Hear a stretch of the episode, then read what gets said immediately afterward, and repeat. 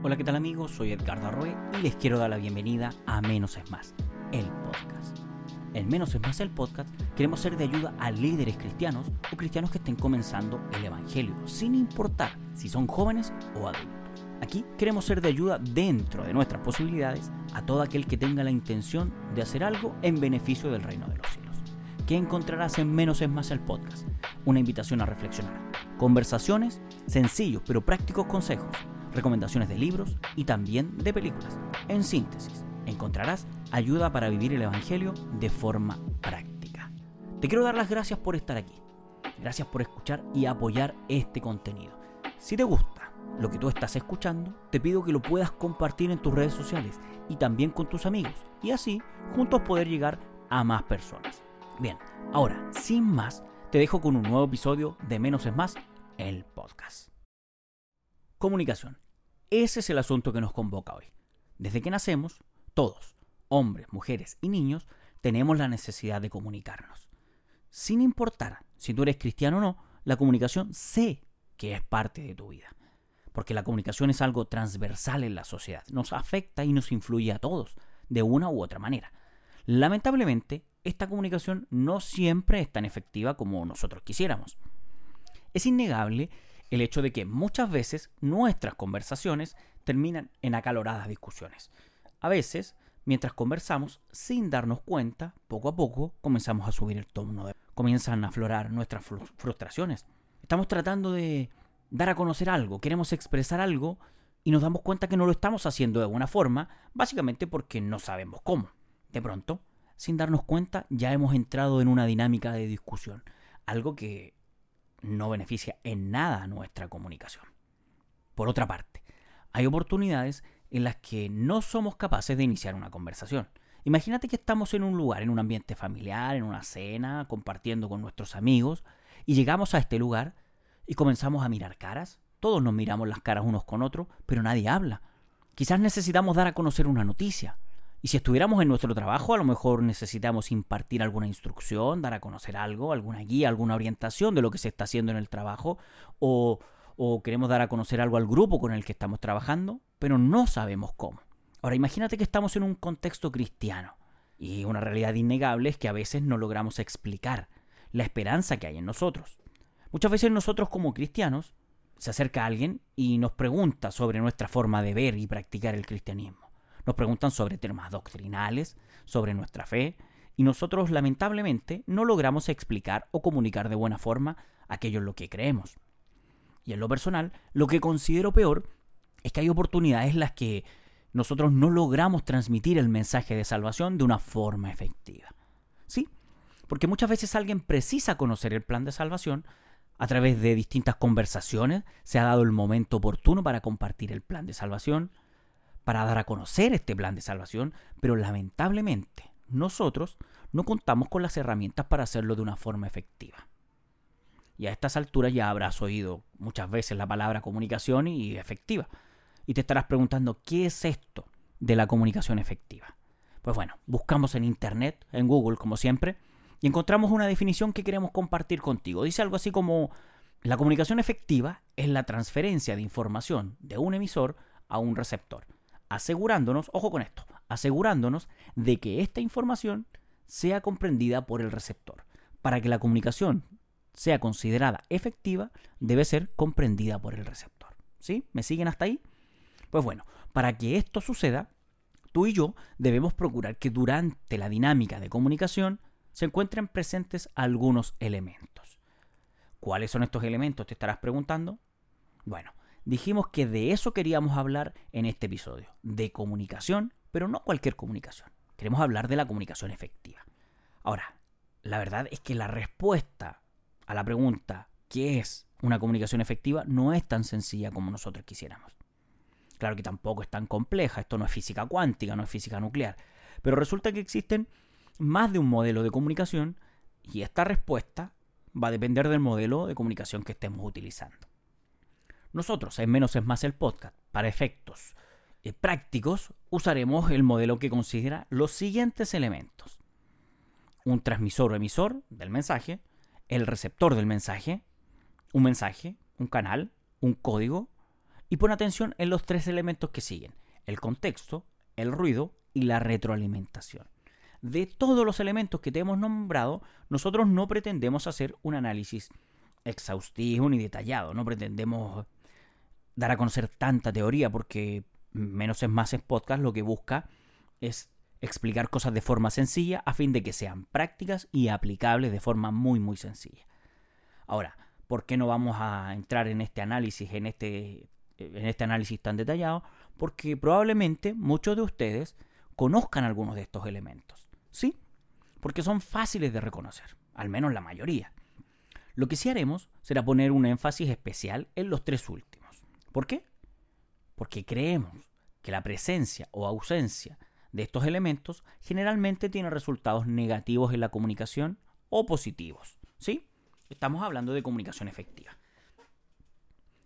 Y para ilustrar todo esto, usemos nuestra imaginación.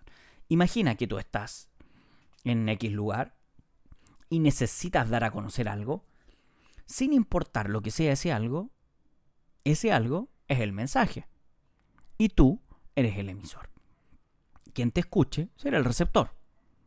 Ahora, una pregunta que surge es por qué canal lo darás a conocer. Podría ser por una llamada telefónica, ¿sí? Tomas tu teléfono y llamas a alguien. Podría ser un correo electrónico, lo redactas y lo envías. Podría ser por WhatsApp y podrías enviar el mensaje por audio o también lo podrías escribir. Ahora, supongamos que tú decides hacerlo a la antigua usanza, hablando cara a cara y mirándonos a los ojos. Surge una nueva pregunta. ¿Qué código utilizaremos? Y bueno, para esta conversación cara a cara, el código que hemos elegido utilizar es el español. Porque lo ideal es que tanto el transmisor como el receptor conozcan el mismo código.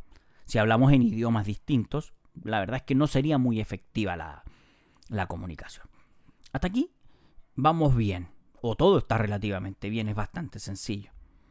¿Cuándo comienzan los problemas en la comunicación efectiva? o, cuando comenzamos a ver que nuestra comunicación no es tan efectiva como quisiéramos.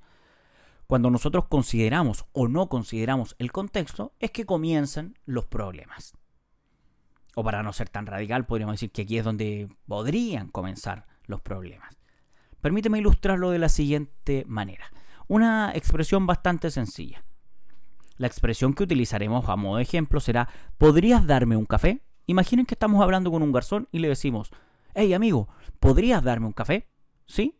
Pues bueno, si nosotros estamos hablando con un garzón, probablemente él entienda que lo que estamos pidiendo es una taza de café. Pero porque estamos en este contexto de la cafetería. Ahora, esta misma expresión tiene distintos significados y depende del lugar donde la pronunciemos. ¿Qué pasa si nosotros, esta misma expresión, podrías traerme un café, Resulta que la pronunciamos en el mesón de pinturas de Home Center. Lo que estamos haciendo, insisto, ya no estamos en una cafetería, estamos en un mesón de pintura y decimos, hey amigo, ¿podrías traerme un café? Lo que estamos pidiendo es un tarro de pintura. No tiene nada que ver, tiene otra, otro significado totalmente distinto, las mismas palabras, la misma expresión, pero tiene un significado distinto. Esto, queridos amigos, es un ejemplo muy sencillo de cómo el contexto puede influir en la efectividad de la comunicación. Así que por favor traten de considerar siempre el contexto en el cual ustedes están hablando y se están comunicando. Ahora, si en esta misma cafetería decidimos hablar una vez más con el garzón y le decimos algo así como, hey amigo, ¿podrías traerme un café con leche? Pero resulta que en esta cafetería hay mucho ruido y el garzón no logra oír que el café es con leche. Nosotros queremos un café con leche, pero como hay tanto ruido, él no logra oír eso. Así que nos trae un café americano. La verdad es que no sería muy agradable, ¿verdad? Claro, no es lo que nosotros hemos pedido. Esto es un ejemplo de cómo el ruido podría afectar la efectividad de nuestra comunicación, porque producto del ruido, el garzón no logró oír completamente el mensaje. Así que no nos trajo lo que estábamos pidiendo. Pero, ¿qué pasa si el garzón, antes de traer el, pedido, consciente de que no ha oído bien producto del ruido, confirma el pedido y nos pregunta si lo que estamos pidiendo es un café americano. Aquí tendremos la posibilidad de aclarar que lo que queremos es un café con leche y probablemente sea lo que él nos traiga. Eso, queridos amigos, es una comunicación efectiva. Es una comunicación donde existe retroalimentación o redundancia, porque nos aseguramos de que el receptor del mensaje comprendió completamente lo que nosotros queríamos decir o transmitir. Si ustedes procuran que de una u otra forma estén presentes todos estos elementos de los que hemos hablado, probablemente poco a poco comience, a mejorar la efectividad en la comunicación. Pero ojo, estos fueron solo sencillos ejemplos, porque una comunicación realmente efectiva requiere de mucha práctica. Y tú a estas alturas del episodio ya te estarás preguntando, si tú necesitas solo observar estos elementos mientras participas de una dinámica, de una comunicación, de una conversación, para que ésta sea efectiva, la verdad es que no. Déjame comentarte algo, contarte algo. Existen estudios que afirman que más del 65% de nuestra comunicación es no verbal, es decir, sin palabras. Sí, nosotros también nos comunicamos con gestos, con miradas, escribiendo, e incluso existen quienes dicen que hasta el silencio comunica. En lo personal, no sé qué tan real sea eso, pero sí sé que es posible comunicar sin decir palabra alguno. El ejemplo más claro de esto es un bebé. Sí, él se comunica, aún sin decir ninguna palabra, sin hablar. Y resulta que los bebés se comunican principalmente, bueno, cuando son más pequeños, a través del llanto. Esa es la forma en que ellos nos dan a conocer que están, qué sé yo, incómodos, que tienen hambre, que les duele algo, en fin, nos están comunicando su desagrado. Ahora, si lo que ellos quieren comunicar es sagrado, probablemente sonrían o hagan algún sonido o balbuceen, pero seguirá comunicándose sin pronunciar palabra alguna. Me imagino que te estarás preguntando qué tan efectiva es esa primera comunicación, esa comunicación que hacen los bebés inicialmente. En lo personal, creo que es bastante efectiva. Te preguntarás por qué. Básicamente porque, por lo general, un bebé recibe lo que necesita y en más de uno lo hace en función de esta comunicación. Él logra transmitir que, o transmite que tiene hambre, recibe alimento. Da a conocer su, su incomodidad y es atendido. Sé que es una ilustración bastante sencilla, bastante básica, pero me gusta utilizar esta ilustración porque ayuda a sentar las bases de una comunicación efectiva. ¿Por qué? Porque la buena comunicación o una comunicación efectiva nace de una escucha activa. Repito, la buena comunicación nace de una escucha activa. Y díganme si no es cierto que durante los primeros días o meses de vida de un bebé, cuando él aún no habla, no dice ninguna palabra, díganme si no es cierto que los padres prestamos mayor atención a lo que está intentando comunicar. Es durante este tiempo que nos mostramos más receptivos a lo que el bebé está comunicando. ¿Por qué? Porque sin saberlo, estamos aplicando este principio. La buena comunicación o comunicación efectiva nace de una escucha activa. Es importante que recordemos esto para que mejore nuestra comunicación. A veces pensamos que para comunicar, qué sé yo, X cosa, solo debemos hablar y hablar y hablar y seguir hablando. Pero no. La comunicación también requiere escucha. Requiere poner atención a los gestos, a la deflexión de la voz, a esos pequeños detalles que componen el 65% de la comunicación no verbal. ¿Sabes? Quisimos abordar este tema porque en menos es más sabemos que mejorar tus habilidades comunicativas tiene un impacto positivo en lo profesional, en lo personal y, por qué no decirlo, también como cristiano.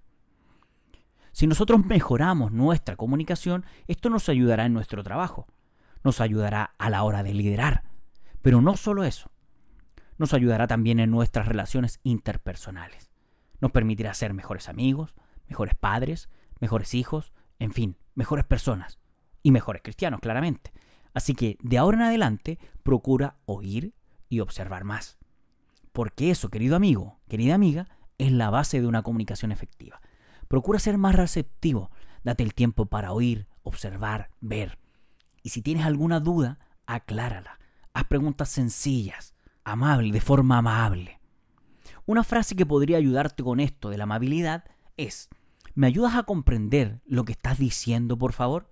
Si tú te fijas, es amable y para nada agresivo. Si detectas que has entrado, eh, de pronto, estás conversando y detectas que has entrado en una dinámica de discusión, procura calmar los ánimos, tranquilizar un poco las cosas, porque muchas veces estas discusiones acaloradas, eh, estoy hablando de discusiones que no edifican, terminan con palabras que nadie quiere realmente decir. Muchas veces terminan con insultos, con agresiones verbales. Seamos honestos, terminan haciendo daño. No queremos hacerlo, pero terminamos haciendo daño. Amigo, amiga, gracias por quedarte hasta el final. Recuerda que si este contenido te ha gustado, lo puedes compartir de forma gratuita en tus redes sociales y también con tus amigos, para que así tú y yo juntos podamos llegar a más personas. Nos puedes encontrar en Instagram como m.edgardo-arroba y contarnos qué te ha parecido este episodio. Como siempre, se aceptan críticas constructivas y destructivas, pero ojo, solo en ese orden. Nos vemos en un próximo episodio. Bendiciones.